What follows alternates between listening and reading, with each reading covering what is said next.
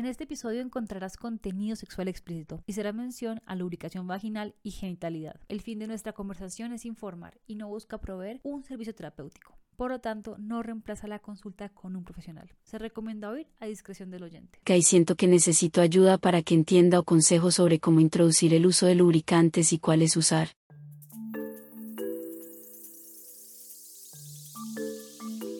Y estamos de vuelta en esto que se llama Placer No Ser. Como siempre, les habla Roberto García y me acompaña Natalia Restrepo Nata. Tenemos mucho más de qué hablar de este tema. Sí, nos quedamos un poco como a esa mitad de la explicación de los lubricantes, cómo funciona la lubricación en un cuerpo con vulva y por qué es diferente de las erecciones aunque son análogas, también son diferentes a las elecciones con cuerpos que tienen pene. Entonces, les invitamos a revisarse la historia, el episodio anterior más bien. Y pues si ya saben en qué página estamos, vamos directamente a esta historia del día de hoy, ¿te parece? Claro que sí, vamos a escucharla y ya volvemos.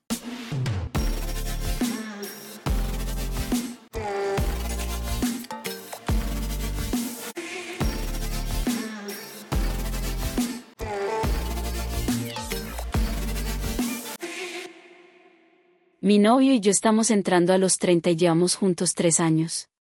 El sexo siempre ha sido bueno aunque con el paso del tiempo hay cada vez menos juego previo. Lo hemos hablado y él está haciendo un esfuerzo, pero últimamente para en la mitad de todo porque cree que no lo estoy disfrutando, aunque me muevo, hago ruidos y le afirmo cuando algo me gusta. Pero veo que espera que esté súper mojada después de tocarme por uno o dos minutos. Generalmente llego rápido al orgasmo, pero siento que sus expectativas pornográficas me hacen sentir que no soy una persona muy sexual, o que hay algo malo conmigo. Estoy pensando en usar lubricante para facilitar las cosas, pero él no quiere. Me siento preocupada y avergonzada, lo que complica todavía más las cosas. Cuando hablamos de esto me concentro en los sentimientos y no tanto en la parte práctica y siento que necesito ayuda para que entienda o consejo sobre cómo introducir el uso de lubricantes y cuáles usar.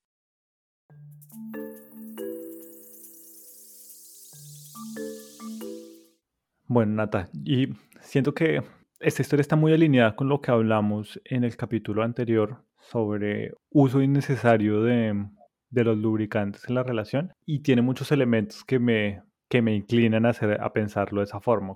Eh, la palabra clave en toda la historia es la expectativa. Y hablamos un poco de eso en el capítulo anterior, de cómo, cómo deben verse los cuerpos y cómo debe lubricarse, por ejemplo, una vagina en este caso. Súper de acuerdo, o sea, sí, aquí les recomendamos de verdad que se oigan el anterior si no lo han oído, porque está como la explicación un poco biológica que nos da las bases para poder entender por qué normalmente o la mayoría de las veces a los cuerpos con vulvas les toma más tiempo lubricar que a los cuerpos con pene tener penes erectos. Entonces, estoy de acuerdo contigo, aquí hay muchos elementos interesantes.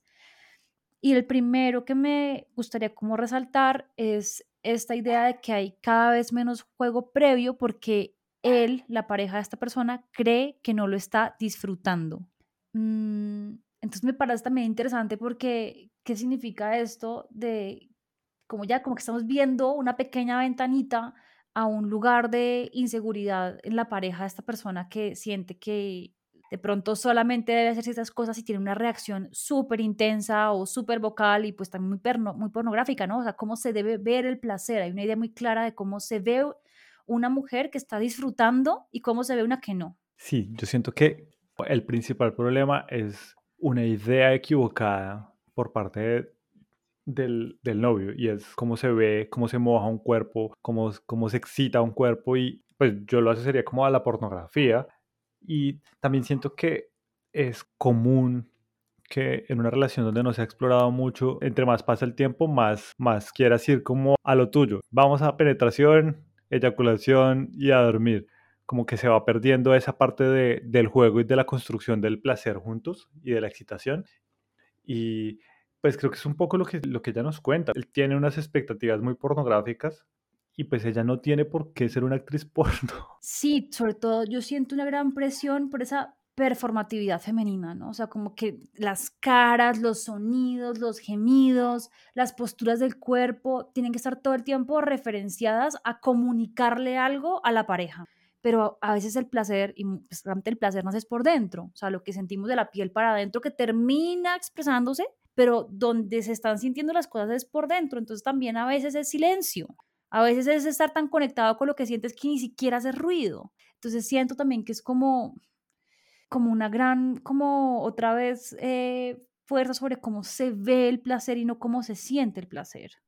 Hay una presión por performar y la performatividad, sobre todo en el sexo, pues debe venir como no de, no de un deseo de mostrar que se está pasando bien, sino de la, del placer que se está sintiendo. Y cuando uno está pensando en que la pareja no se ve como una actriz porno, pues está bien porque tú no quieres que alguien esté actuando frente a ti, o sea, no, no necesitas una actriz, necesitas una persona que está ahí y eso requiere también de, de una lectura y de aprender a conocer muy bien el cuerpo de la pareja. Eso es parte de lo que te digo que me da una sensación de desconexión para una relación de tres años, porque cuando uno tiene una vida sexual activa y además abierta, pues aprendes a leer los tiempos y la forma como el cuerpo de tu pareja se expresa, ¿no?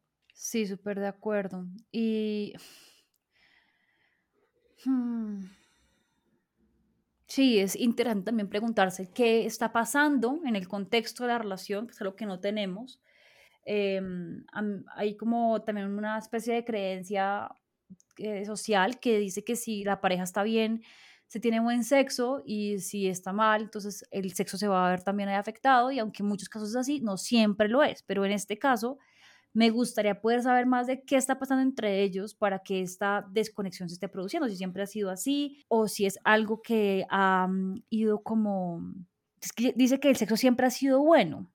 Entonces también me, me, llama la atención de qué significa ese bueno, que ese bueno lo define cada uno, ¿no? Entonces, ¿qué significa bueno para la persona que nos cuenta la historia? Pero claramente es, están en una situación como un poquito como en bola de nieve, ¿no? O sea, eh, esta situación con la lubricación genera una serie de inquietudes eh, que mueve inseguridades en la pareja, que de pronto entra a jugar con este ego también masculino de que es el gran proveedor del placer y entonces yo no lo estoy dando, entonces ya no, ya no soy eso que creía que soy, temas que ya hemos tocado acá en ocasiones previas, pero lo que nos cuenta al final es que este sistema nervioso de esta persona está entrando un poco en esta dinámica de el espacio de lo inseguro peligroso, que quiere como nada más hacer un acento a los episodios 3 y 4 de esta temporada en los que hablamos de qué es lo que pasa cuando podemos sentir placer y cómo se relaciona esto con espacios seguros e inseguros. Y mm, pues claramente si te estás sintiendo una situación en el que te sientes cada vez más preocupada y avergonzada, pues obviamente va a tomar más tiempo esa respuesta sexual en iniciarse o van a haber muchas más intermitencias. Y se convierte en un círculo vicioso, porque lo hablamos también en, en los capítulos de la temporada anterior sobre eyaculación precoz. Si tienes un problema y llegas a la situación, estás pensando solo en ese problema y en lo cómo va a arruinarte lo que, lo que se viene, entonces esa pensar constantemente en las cosas pues va a hacer que, que se repita o que se acelere otra vez el mismo problema. Entonces, como ella lo dice, cada entre más lo piensa, pues más difícil se le vuelve mojarse porque está muy angustiada, está, es, esa ansiedad lo que le produce es que se reitere el problema. Entonces que hacer como un pequeño recordatorio de cómo funciona esa respuesta sexual, porque esto lo mm, activa la parte de nuestro sistema nervioso autónomo, es decir, de la que no tenemos control. Entonces, ese sistema todo el tiempo está escaneando qué lugares se sienten seguros y cuáles inseguros. Entonces, yo me siento segura, puedo sentirme libre, puedo entrar en modo de juego, en modo de construcción, en modo de tranquilidad, que es el mismo modo del orgasmo, por ejemplo, o de la lubricación y la excitación. En cambio, si estoy en modo eh, me siento avergonzada, me siento preocupada, ¿será que lo estoy haciendo bien, lo estoy haciendo mal? Estoy en modo peligro de alguna manera. Y en modo peligro, ese sistema no desencadena la respuesta sexual, porque la respuesta sexual de cierta manera es como ese excedente que solo nos podemos dar el lujo, biológicamente hablando, de desarrollar en entornos seguros. Entonces, tú ponle en la mitad de la sabana con tigres alrededor, este es el momento perfecto para el encuentro sexual más maravilloso en mi vida. Pues no, o sea, tú estás en modo sobre, sobrevivir. Sí, difícil, difícil pensar en lo rico que lo estás pasando cuando tienes leones a tu alrededor. Exacto, entonces una respuesta muy instintiva y evolutiva para que solamente en eh, aquellos espacios en los que nos sentimos seguros podamos desarrollar esta respuesta sexual. Entonces también es como una forma de decirnos a nosotros mismos como, ok, no es que algo esté mal o bien conmigo, es que mi cuerpo me está informando una serie de cosas sobre el entorno en el que estoy, que no me estoy sintiendo seguro, segura, segure. Como lo hablamos en el episodio anterior, esto genera buscar una solución que no es adecuada, porque el problema aquí evidentemente no está en que ella no pueda lubricarse, sino que dentro de su relación tampoco encuentra este espacio en donde se puedan tomar el tiempo y tenga la confianza y la seguridad para hablar con su, con su pareja, decirle como no, necesitamos es cambiar nuestros rituales o dedicarnos más a otras cosas, encontrar otras fuentes de placer que no sean la penetración, para que ella se sienta más, más cómoda y pueda lubricar de forma natural. Pero lo que quiere es evitar el problema y saltar directamente a usar el lubricante, que es como la curita para poner encima de un disparo. Literal. Y siento que es una pregunta con la que cerramos el capítulo anterior, ¿no? ¿Cuándo usar lubricante? Y evidentemente es pues en estos casos en los que buscamos tapar algo que estamos experimentando con la pareja, pues vamos a terminar haciéndonos daño. Haciéndonos daño, ¿por qué? Porque el lubricante finalmente no es un reemplazo idóneo para el que puede producir un cuerpo. Entonces, eventualmente se seca, pueden presentarse costras, pueden presentarse heridas que terminan también a veces eh, desarrollando infecciones mm, vaginales recurrentes. Entonces, creo que pues esto es un buen ejemplo de cuando el lubricante tristemente termina siendo usado como esa salida de emergencia y como un recurso para ocultar algo mucho más profundo y que también como ir a la profundidad sería mucho más interesante para una vida sexual pues mucho más plena. De acuerdo, pero entonces, ¿en qué ocasiones sí es válido usar el, lubricante? Bueno, entonces habíamos hablado un poco sobre situaciones como enfermedades crónicas que impiden la, mm, la lubricación de forma natural. Mm, creo que eso también vale la pena si uno está teniendo dificultades con la lubricación, consultar a su médico. No todo lo que los médicos también dicen eh, deberíamos tomarlo como palabra completa, porque también hay muchos médicos que están a favor de la industria del lubricante y a todo le envían lubricantes. Entonces, pues yo también haría un llamado a la autonomía corporal que todos tenemos para escuchar lo que ese médico nos dice y si descarta enfermedades orgánicas que puedan estar afectando la lubricación, entrar a preguntar, bueno, ¿para qué lo estoy queriendo usar? Pero si en determinado caso uno dice, bueno, yo estoy viendo cualquier situación que, que así lo requiere y, ya, y, me apropio de eso, me apropio que estoy usándolo para cual sea la razón que yo considere necesaria, mm, la recomendación sería usar lubricantes a base de agua, que básicamente son los que son compatibles con los productos de látex como los em, condones o también los juguetes sexuales. Si no se usan condones o juguetes, a veces es recomendado usar el aceite de coco porque pues es, em, dura mucho más tiempo, es mucho más suave y no tiene glicerina, que es lo que hablamos que a veces puede favorecer las apariciones de em, infecciones vaginales. Y si definitivamente una persona tiene infecciones vaginales recurrentes, buscar un lubricante que sea a base de agua que no contenga glicerina no son tan fáciles de ubicar, no son de grado de enfermería o de sex shop. Cuando uno va a un sex shop lo que consigue solo es con glicerina o saborizados, que son aún peor. O sea, yo nunca, ahí sí, no, no encuentro un escenario de la vida en el que recomendaría un lubricante saborizado. Mm, pero son básicamente como ya de tiendas un poco más especializadas, pero en este mundo globalizado en el que vivimos podemos conseguir todo relativamente fácil si tenemos acceso a Internet.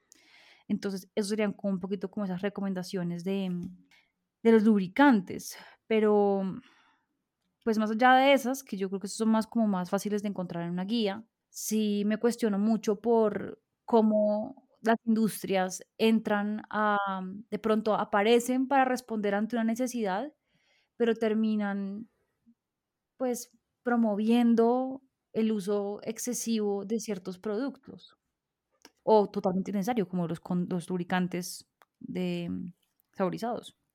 Aparecen porque hay una necesidad, hay una necesidad real y como lo hablábamos al final del capítulo anterior, pues si tienes, por ejemplo, sexo anal, necesitas un, un lubricante, es lo ideal, pero pues a la hora de vender, lo que importa es vender mucho. Entonces, a la industria y al, al mercadeo lo que le interesa es que cada vez más personas usen su producto, cada vez más tiempo. Y lo pienso un poco como con esta idea de la hidratación, como que en algún momento se volvió súper tendencia que tienes que tomarte ocho vasos de agua todo el tiempo o tomar mucho Gatorade mientras estás jugando y tomar todo el tiempo bebidas eh, hidratantes.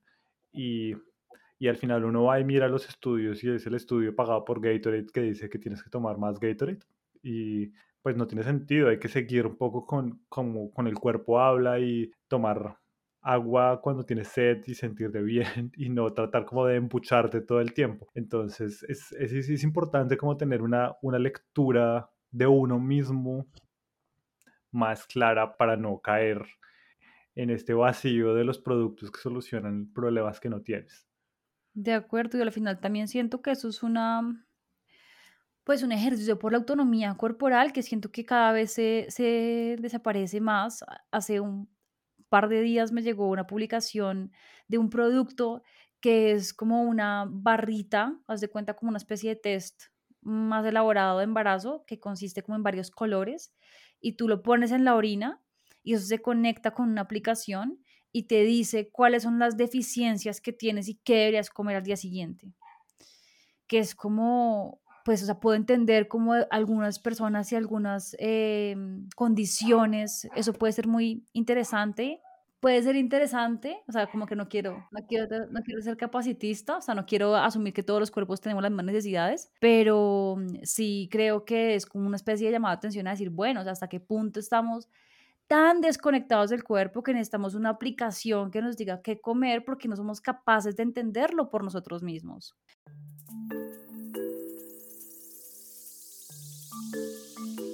Bueno, Nata, y antes de terminar, eh, quiero que nos dejemos una reflexión que para mí es, si tú te partes un brazo, seguramente vas a tener que tomar analgésicos por un tiempo, pero igual vas a ir al médico y vas a, que te arreglen el brazo y luego dejas de tomar analgésicos. La solución no es solo tomar analgésicos indefinidamente para ya no sentir el dolor del brazo roto, sino primero atiendes el problema y hay ocasiones en donde es válido recurrir a, a las soluciones que te ofrece el mercado porque generalmente aparecieron por algo, igual como como pasa con los lubricantes, pasa también con los insensibilizantes para la, eyaculación precoz o las pastillas para, para la disfunción eréctil. Como todas estas soluciones que te ofrecen pueden, pueden ser útiles eh, en algunos momentos, pero no son, digamos que una solución a largo plazo. No estás realmente abordando el problema, sino solo vas a tratar algunos síntomas. Es importante que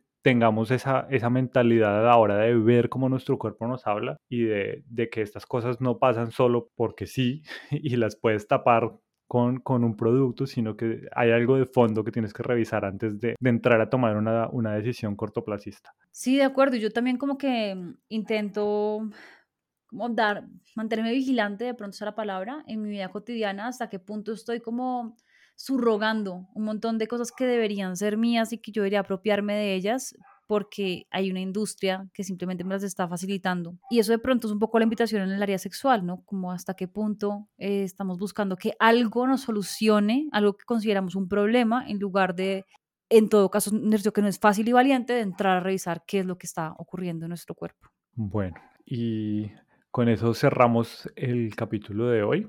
Esperamos que nos acompañen en el próximo capítulo donde vamos a hablar sobre un tema súper interesante, pero también súper complejo, que es el tema del consenso. Así que esperamos que nos acompañen y no se desconecten de nosotros en esto que se llama placer o no ser.